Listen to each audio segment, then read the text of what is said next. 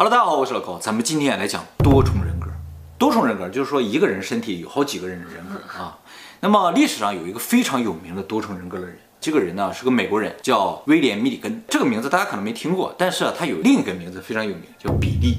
那么今天呢，我就给大家介绍一下比利和他的多重人格。一九七一年十月份的时候，在美国俄亥俄州的一个地方，十天之内啊，连续发生了三起抢劫案。那么根据受害者的描述啊，三起抢劫案的犯案过程基本一致，就说有一个人在停车场劫持了他们，然后让他们开车去银行，从银行取钱出来，把钱给他，然后这个人就跑了。由于整个犯案过程基本一致，而且犯案地点也都离得很近，所以警方认为这就是一人作案。那么由于作案人啊手法非常熟练啊，所以警方就认为这个人可能有前科，于是呢就找有前科的人照片给这个受害者看。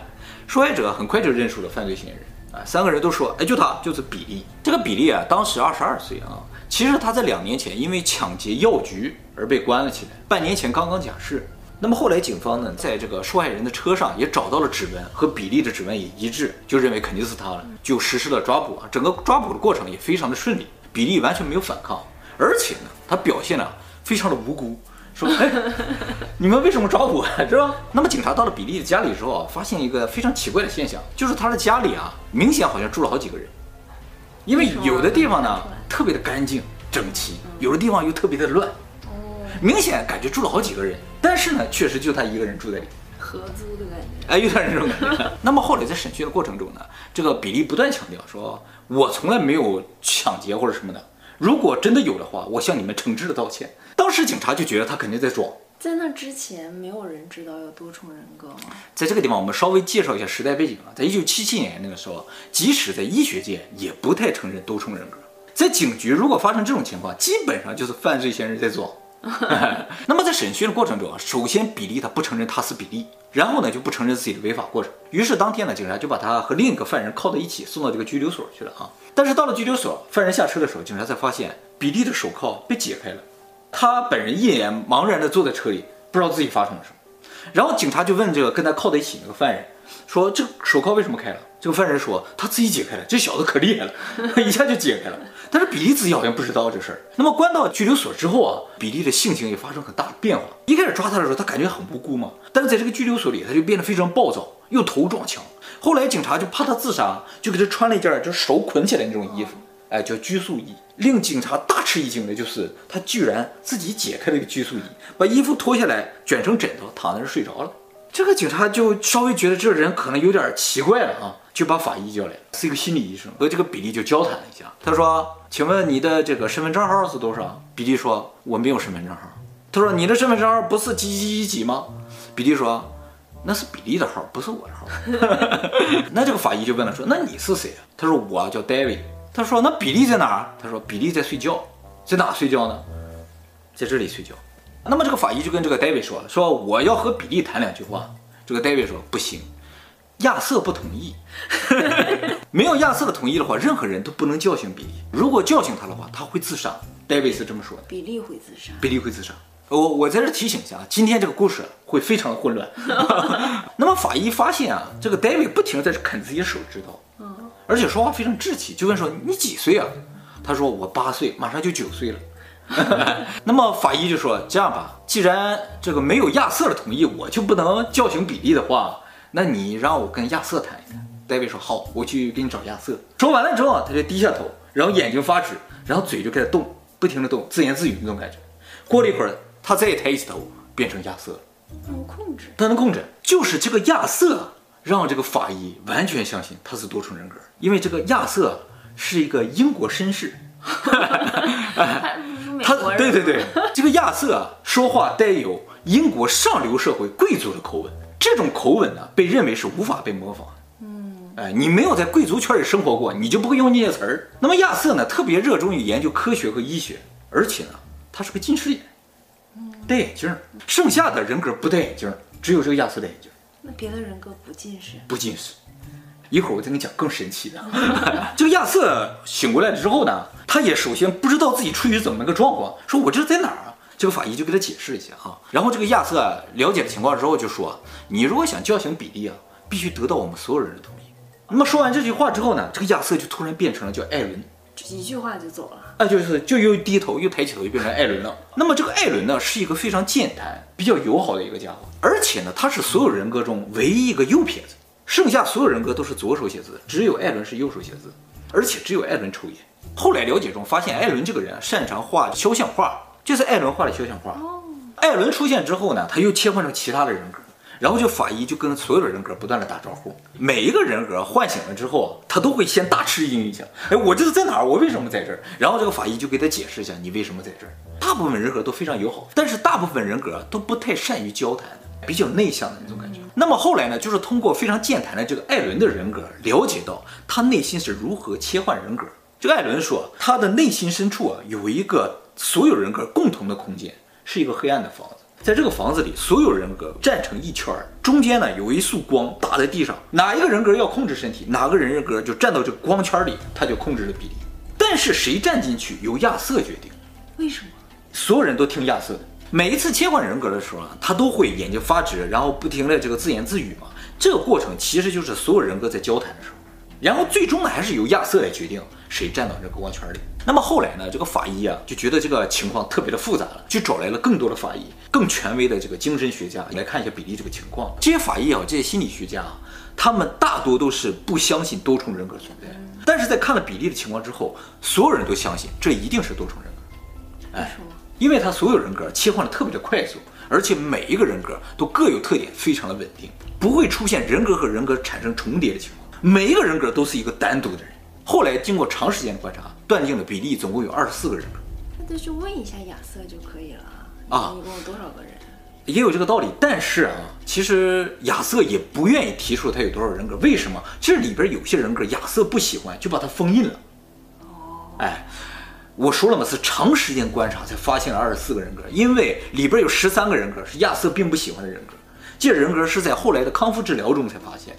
那么这二十四个完整人格也就证明了比利是多重人格，嗯啊，而不是装的。那以前的人就能看出来啊，因为有一些人人格比较少，就一两个那个，他就感觉可能是装出来。一会儿我再告诉大家怎么来区分多重人格和装啊。那么这二十四个人格中有二十三个都有自己的名字，也有男有女，是吗？啊，对，年龄最小的人格呢只有三岁，最大的人格呢二十六岁，而且呢每个人格呢都有自己的样子。不同的发型、发色、眼睛的颜色也都不一样，胡子的样子也是不一样的，穿着打扮也都是不一样的。发色怎么变呀？切换的时候，他就自己认为自己是那个发色。哦，所有人格的样子不是自己描述的，而是其他人格描述的。哦，那么年龄最小的这个三岁的人格啊，叫做克里斯汀，是个小女孩，金头发，蓝色的眼睛。我刚才给你看了这个肖像画啊，这一张就是艾伦画的克里斯汀，他看到的克里斯汀是长这个样子。这些人格里面有人是直系亲属吗？有，克里斯汀有一个哥哥，也是他的一个人格。不是人格之间可以结婚吗？比利的人格里边没有结婚的，但是有相互影响。要是结婚惨了，繁殖不完。其实不是这样的，即使结婚也不能繁殖，因为所有的人格年龄不会增长，状态也不会发生变化。哦，他们不会长，不会长，所以三岁的人格永远是三岁。刚才那个人怎么说呢？就快要九岁了呢？对，他永远是八岁，快要九岁。哦，是吗？对，他不会到达九岁。那么这个小女孩有失读症，就是她无法阅读。但是呢，她说亚瑟在教她识字和阅读，就是说人格之间是有相互影响。那么年龄最大二十六岁的人格呢，是一个叫做老师的人格。这个人格是唯一一个没有名字的人格。这个人格融合了前面二十三个所有人格的特点，而且这个人格拥有所有人格的记忆。剩下所有的人格相互之间是没有记忆的，就是不同人嘛。我根本就不知道你经历过什么，只有这个老师拥有所有人的记忆。也正因为这个老师的存在，才解开了比例之谜呀。嗯，那他们这个人格库还挺健全，相当健全，完整。那么这个老师人格非常聪明，而且幽默，是一个没有什么危害的人格。他呢负责传授所有人知识，所以所有人都管他叫老师。学校有在大脑里边互相传授知识啊，一会儿你就知道他这所有人格里边有多少知识了。那么这个老师这个人格认为剩下所有二十三个人格都是他的傀儡，他才是比利。但事实上不是这样，比利另有人格，而他是一个傀儡。比利是谁呀？比利呢是比利这个人的核心人格，这个人格名字就叫比利，就是一直在睡觉的那个人格。他的记忆呢停留在高中要自杀的那一瞬间。之所以认为比利这个人格才是他的核心人格，是因为在他人格严重分裂之前，他的主人格就是比利。他自杀了之后，才产生了众多的其他的人格，而他自己也不再受比利控制，受其他人控制。也就是说，后来出现的人格都不是比利分裂出来，而是他的其他人格分裂出来。那么，比利这个人格之所以一直在睡觉呢，就是因为所有人格都认为叫醒他，他就会自杀，然后他们就会死了，是吗？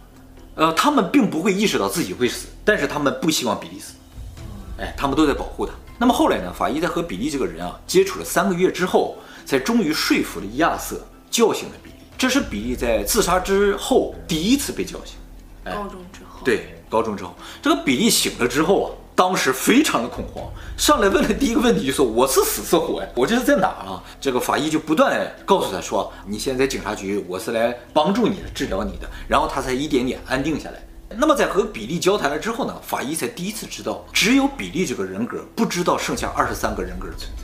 哦而剩下二十三个人格都知道比利的存在，也都互相知道，也都互相知道。其实比利啊有一个非常重要的人格，我们提前说一下啊，就是他在和律师见面的时候表现出了一个人格，叫里根。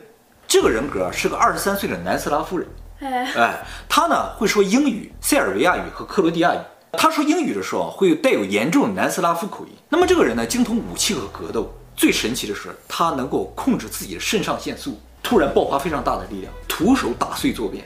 哎，这应该是专业的训练出来。对对对，这个人格啊是他的危机管理人格。当他遇到危险或者是他要破坏的时候，这个人格就会表现出来。但是呢，这个人格有一个问题，当里根的人格出现的时候，比利就会变成色盲，他的视野就会变成黑白的。但是色盲通常也能看到颜色，只是无法区分颜色，而它是没有颜色的世界，黑白的。好了，我们刚才说了，只有老师拥有所有人的记忆嘛。后来呢，就是通过这个老师知道了比利究竟为什么变成现在这个样子。嗯，那么比利呢，是一九五五年情人节出生的一个孩子。他的父亲呢是一个喜剧演员，但是是个过气的艺人。他的母亲是个夜店的歌手。那么在比利出生的时候，他父亲已经失业了，每天酗酒，而且经常赌博，家里就欠了很多的钱。后来他的父亲无法承受这种压力啊，就自杀了。那个时候比利只有三岁。然后他的母亲呢又结了两次婚。哎，由于家庭的悲剧，加上生活环境的复杂。再加上继父都对他不太好，所以呢，就造成了他这个人格分裂的恶化。他最小的人格只有三岁，也就意味着他在三岁的时候已经产生人格分裂。后来也发现啊，他大部分的人格分裂都是发生在人生比较重要的时期里面。比如他四岁的时候，由于他犯了个错，他母亲就骂他，这个时候他心里就受到很大的打击，于是分裂出来一个人格叫肖恩。这个人格呢，就是一个四岁的小孩，但是他是一个聋子，哦，他听不见声音。他变成肖恩之后，他母亲怎么骂他，他都听不见了。所以呢，这个肖恩呢，就是一个保护他的人格。以后只要遇到类似的情况，就是有别人说他，他不愿意听，这个肖恩的人格就会展现出来。关闭评论。对 对对。再比如说，就是他的继父对他特别不好嘛，经常打他，把他捆起来。于是呢，他就产生了一个汤米的人格。这个人格呢，就是解开手铐那个人格。他是个逃脱专家，就在他和他继父不断的斗争之中，学会了各种逃生术。所以只要他被人捆起来了，或遇到危险的时候。这个汤米的人格都会被激发，也就是说，他的很多人格其实都是他在遇到困难或者危险的时候激发出来。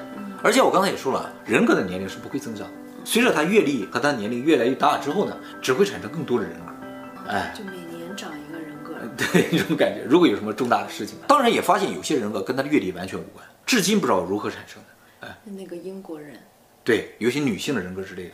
但其实呢，到他十七岁为止，比利都不知道自己有多重人格。他是怎么发现自己有多重人格的呢？是他发现他会突然有好几天没有记忆，而且呢会突然出现在他自己不知道为什么出现的地方。所以这种无法控制的类似于穿越的情况发生呢？空间移动，时空穿越，时空哎，时间也变了，空间也变了，就让他觉得极端的恐惧。后来呢，他就觉得无法承受这种压力，就决定自杀。他计划呢跳楼自杀。当他正准备跳的那一刹那，里根的人格产生了。这个人格呢压制了他，让他自己救了自己一命，没有跳下去。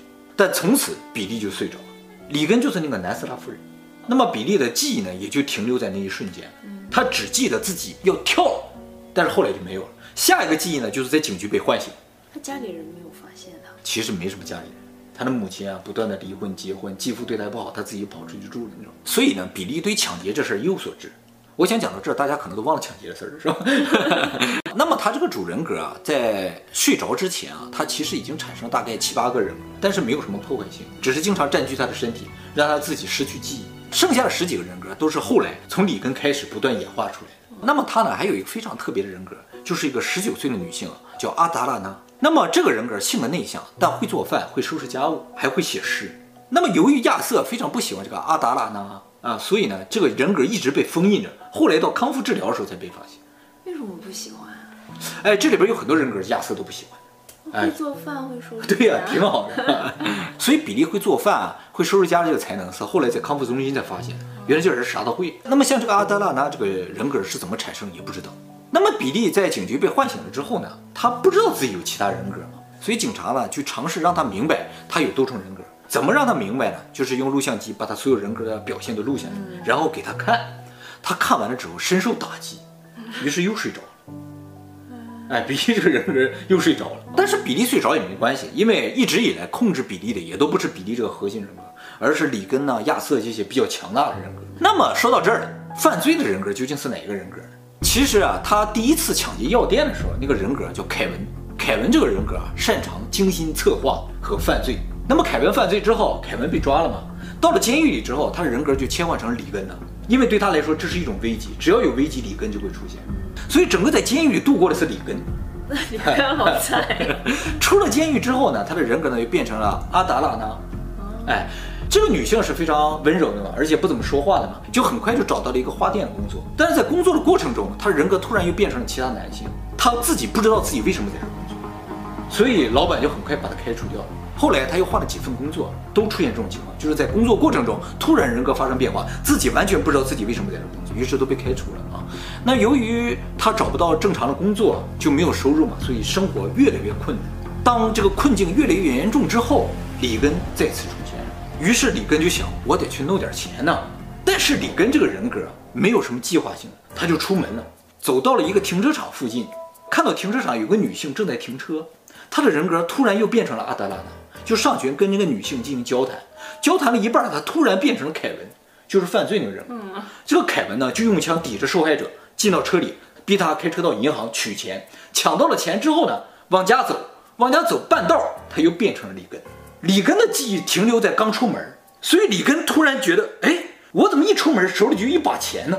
嗯，太开心了。然后呢，他就拿着钱回家了。回到家之后，他的人格呢又变成了汤米。汤米一看，哎，桌子上这么多钱，于是汤米就把钱花掉了。花掉了之后，过了一周，他又变回了里根。里根说：“哇，我刚拿钱回家，钱怎么就没了呢？到处找也找不到。”于是里根就想：“那我再出门吧。”果然，一出门之后就开始重复这个过程，就每次都是里根，哎，一出门就有了钱，拿了钱回家之后钱就没了。于是他就又出门，于是重复了三次。整个过程里一直很倒霉的就是里根，一直花钱很爽的就是汤米。一直犯罪就是凯文，每次就是他们三个循环，四个还有这个阿达拉娜，所以他犯罪的时候下手都是女性，而且这女性都描述说这个人看上去特别的友好，就完全看不出这是一个要犯罪，就是说着说着话突然就变了，变成一个罪犯，哎，而且犯案的过程非常的熟练。那么了解了整个过程之后呢，法官以及检方这个检察官都深信比利是有多重人格，于是，在一九七八年，法官就裁定比利无罪，但是呢，他要接受治疗。这个病不治好之前，他是不能够回归社会的。那么后来采访这个检察官，为什么他也认为比利是有多重人格的？他不是装的。这个检察官就说了，他认为这个比利有多重人格的最主要原因就是他的口音，他每个人格都有完整的、体系的、没有错误的口音，尤其这个上流社会的口音，让他觉得这完全不可能是模仿出来的。他也想模仿，模仿不到。血脉压制，血脉压制。那么至于他为什么会有这个上流社会的口音，至今都不知道。那么审判结束之后呢，比利就被送到精神病院接受治疗。他的治疗过程啊，其实不是要消灭其他的人格，而是要统一他的人格，统一成一个。于是他们就在这二十四个人格中选了一个，就选择了老师这个人格，因为只有这个人格拥有所有人格的记忆。那比利怎么办？比利的人格就到高中就为止了，而且很容易睡着。不是一个正常人，不能以他为核心人格。而且他的记忆停留在高中，就算回到社会了，他怎么继续工作？是不是？也没有什么一技之长。那这就不平等了呀。是啊，但是也只能压制比利这个人格，压制剩下所有人格，只让老师人格存在就可以。那比利要知道是这么回事，就不会开心了。比利不开心就睡着了嘛。那么经过长达十年的治疗，比利在三十六岁的时候，法院裁定啊，他的所有人格已经都统合成一个人格，就宣告他无罪释放，哎，他可以回归社会。就是老师，嗯，对，就是老师，就给换了个人。对对对，就换了个人。太可怕了。那么，二零零九年的时候啊，又有媒体去采访他，那个时候他已经五十四岁了，就问他说：“你这些人格确实已经不存在了吗？”哎，他说啊，其实所有人格都还在，只是我现在能够控制他们，不让他们站到光圈里而已。他能控制住里根吗？控制里根不难，关键是控制亚瑟。亚瑟能决定什么人站在里边。他也说了，这个控制过程是非常痛苦的。老师肯定打不过那个。你有点那种感觉啊。最一开始的时候，他经常在睡觉的时候要把自己绑起来。他说，如果在睡觉的时候我人格切换了，我就没有办法了。所以在睡觉的时候，我只要控制住汤米就可以。汤米是谁来着？是头秃专家。哦。他就没法逃脱了吗？最终只要老师人格再回来的话，他就正常。亚瑟为什么不趁他睡觉的时候回来呢？对呀、啊，他也担心亚瑟回来。哎，他现在甚至担心，就说别人一叫其中任何一个人的名字，都可能把那个人格唤醒。挺不容易的，非常不容易。那么这个人呢，在二零一四年离世，享年五十九岁。好了，那么我们说到这儿啊，这个我给二十四个人格稍微整理一下。呃，给大家说一下，是吧？哎，他的第一个人格就是核心人格，叫比利，记忆呢直到高中就为止。他第二个人格叫亚瑟，是个英国绅士，有英国上流社会的口音，热心于研究科学和医学，呃，也是所有人格的一个管理者啊。第三个叫里根，是个精通武器和格斗的南斯拉夫人啊，会说克罗地亚语和塞尔维亚语，是个色盲。第四个人格叫艾伦呢，是个健谈的，唯一抽烟，唯一的右撇子。第五个人格叫汤米啊，是个逃脱专家，擅长的萨克斯风和风景画啊，也擅长无线电。第六个人格呢是丹尼，是一个特别惧怕男人十四岁小孩。第七个人格戴维，八岁的小朋友，他被所有人格所喜爱，呃，所以这些不喜欢的人格之间进行交流，都通过这个戴维。哎，第八个呢是克里斯汀，三岁的小女孩啊，这我们刚才说了，非常聪明，但是呢有失独症。第九个人格克里斯多夫是克里斯汀的哥哥，会吹口琴。第十个阿德拉娜啊，十九岁的女性，会做饭，会做家务，会写诗。第十一个人格呢，菲利普啊，是有布鲁克林口音的纽约人。第十二个人格凯文是一个善于谋划犯罪的罪犯。第十三个人格瓦尔特，澳大利亚人，方向感非常，擅长捕猎啊。第十四个人格阿普里尔，十九岁的女性，是个混混，哎。哎，有波士顿口音，会缝纫。第十五个人格呢，叫塞缪尔，十八岁的犹太人，非常虔诚的犹太教教徒，所有人格中唯一一个信神。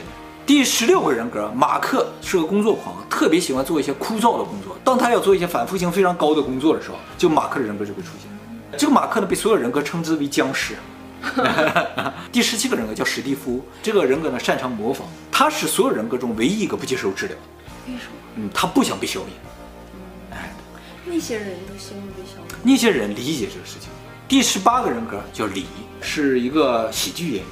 第十九个人格叫杰森，是一个有失忆症的人格。这个人格在初期的时候非常重要。他呢，如果遇到什么痛苦，有这种痛苦的记忆的时候，他就变成杰森。杰森呢，就会忘掉这些痛苦的记忆，因为有失忆症嘛。所以在初期的时候，对于他调节心理起到非常大的作用。后来这个杰森的人格不被亚瑟所喜欢，所以被封印。第二十个人格呢叫罗伯特，是一个有梦想的探险家，他希望世界好起来，但是呢，这个人不太爱学习。第二十一个人格肖恩是个四岁就失聪的小孩，当他不想听到什么时候，这个肖恩就会出现。第二十二个人格叫马丁，是个喜欢炫耀的纽约人，梦想着自己有一天发大财。第二十三个叫提米，是个在花店工作的人格，这个人格呢了解不多，他也被这个亚瑟封印了。最后一个人格老实，这一听下去就是二十四个完全不一样的人嘛。而且啊，这二十四个人啊，各有各的特点，各有各的才华。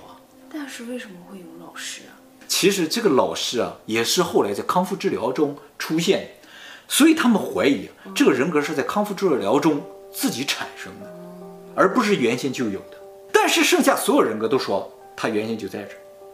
是不是那些人格合起伙来骗这个？对，有可能，因为所有人格有没有说谎，你也不知道。那么每个多重人格的患者，他们的这个表现也好，他们人格组成也都是完全不一样。像比利的大部分人格都在他年龄之下，哦，有的人的多重人格的年龄可能超过他自己。而且目前发现啊，多重人格的人大部分都是天才，像这个比利就是个天才，他会画画，会吹萨克斯风，会弹琴，会吹口琴，而且有的人格擅长医学，擅长科学，有的人精通武器和格斗嘛，对不对？什么都会，而且他还擅长克罗地亚语、南斯拉夫语，说塞尔维亚语，你上哪会去？英国贵族 口音哪来的？是啊？这感觉至少也读过很多书嘛。那么历史上也有一些多重人格非常成功的案例，比如说有一个拥有二十个人格的叫金诺贝尔，这个人呢是个画家。他一开始不是画家，后来多重人格之后发现他是个画家。他怎么发现自己是多重人格啊？就是他在十多岁的时候啊，他有个男朋友。有一天，这个男朋友就说：“哎，我昨天看你跟别的男孩子在一起。”他就完全没有这段记忆，而且在那个时候他根本就不认识他这个男朋友，他就觉得极端的恐怖，于是去看了心理医生。心理医生认为他有多重人格，这个人的人格切换的速度非常的快，也同样各个人格之间是没有相互的记忆的。所以给他生活造成了非常大的困扰。他经常会出现什么情况呢？就是自己的主人格要出去买菜，结果在去的路上的时候变成其他人格，这个人就不知道自己就要出来买菜，就回家了。所以好几天家里没买菜，他没饭吃，你知道吗？所以他有一个人格是厌食症，哦，没得饭吃，而且经常因为这个厌食症的人格，就他不吃饭嘛，造成自己非常的虚弱。切换回来的时候，自己都不知道自己为什么这么虚弱。那么，按照他的心理医生的说法，就是人格分裂之所以会产生啊，就是因为小的时候呢，受到了怎样的打击之后，他一个完整的人格被击碎了，每一个碎片也单独成为一个人格，那也出不来贵族呀。嗯，对呀。这个医生为什么觉得是以前的事情造成他人格分裂？是因为只要问他以前的事情，他人格就会发生变化。那么后来呢，医生为了治疗他这个疾病呢，就需要找到他所有人格的一个共通点，就让他画画。结果这一画画吧。所有人格都表现出了超强的绘画天赋，每个人格都会画画，但画的风格都完全不一样。那么也正因为所有人格都会画画，他不停的画画之后呢，所有人格开始渐渐拢向同一个人格，人格就变得非常稳定。后来呢，总结了一下，就说这个多重人格有几个特点，哎，什么样的人啊比较容易出现这种多重人格？第一个呢，就是他们都过于在意别人的看法，哦，哎，自己的意见完全不重要，而且呢。过度依赖他人，哎，没有别人替我决定的事情，我就决定不了。还有呢，就是无法控制情感，哎，就是一会儿哭一会儿笑。还有呢，就是特别容易过于自责，不管出现什么事情都觉得是自己的错。有这些特点呢，就比较容易产生人格分裂。所以根本上而言，大家不要过度的去在意别人的言行。当然，你也不能完全不在意。你要完全不在意的话，就变成另一种疾病了。什么疾？这种病呢叫大男子主义。不会。那么有些人可能会觉得，就是说我情绪不稳定，一会儿哭一会儿笑的，是不是有人格分裂？其实真正判断人格分裂有一个非常重要的点，就是你的记忆连不连续。如果你出现记忆不连续，类似于一点时空穿越了那种，自己都不知道这几天发生什么了，而且人格分裂的可能性就比较大。所以大家如果发现有一天自己穿越到未来了，就有两种可能了，一种呢就是你真的穿越了，另一种呢就是人格分裂了。哎，当然了，你要是穿越到过去的话，那就没有问题了，基本上不可能是人格分裂，只有可能是穿越了。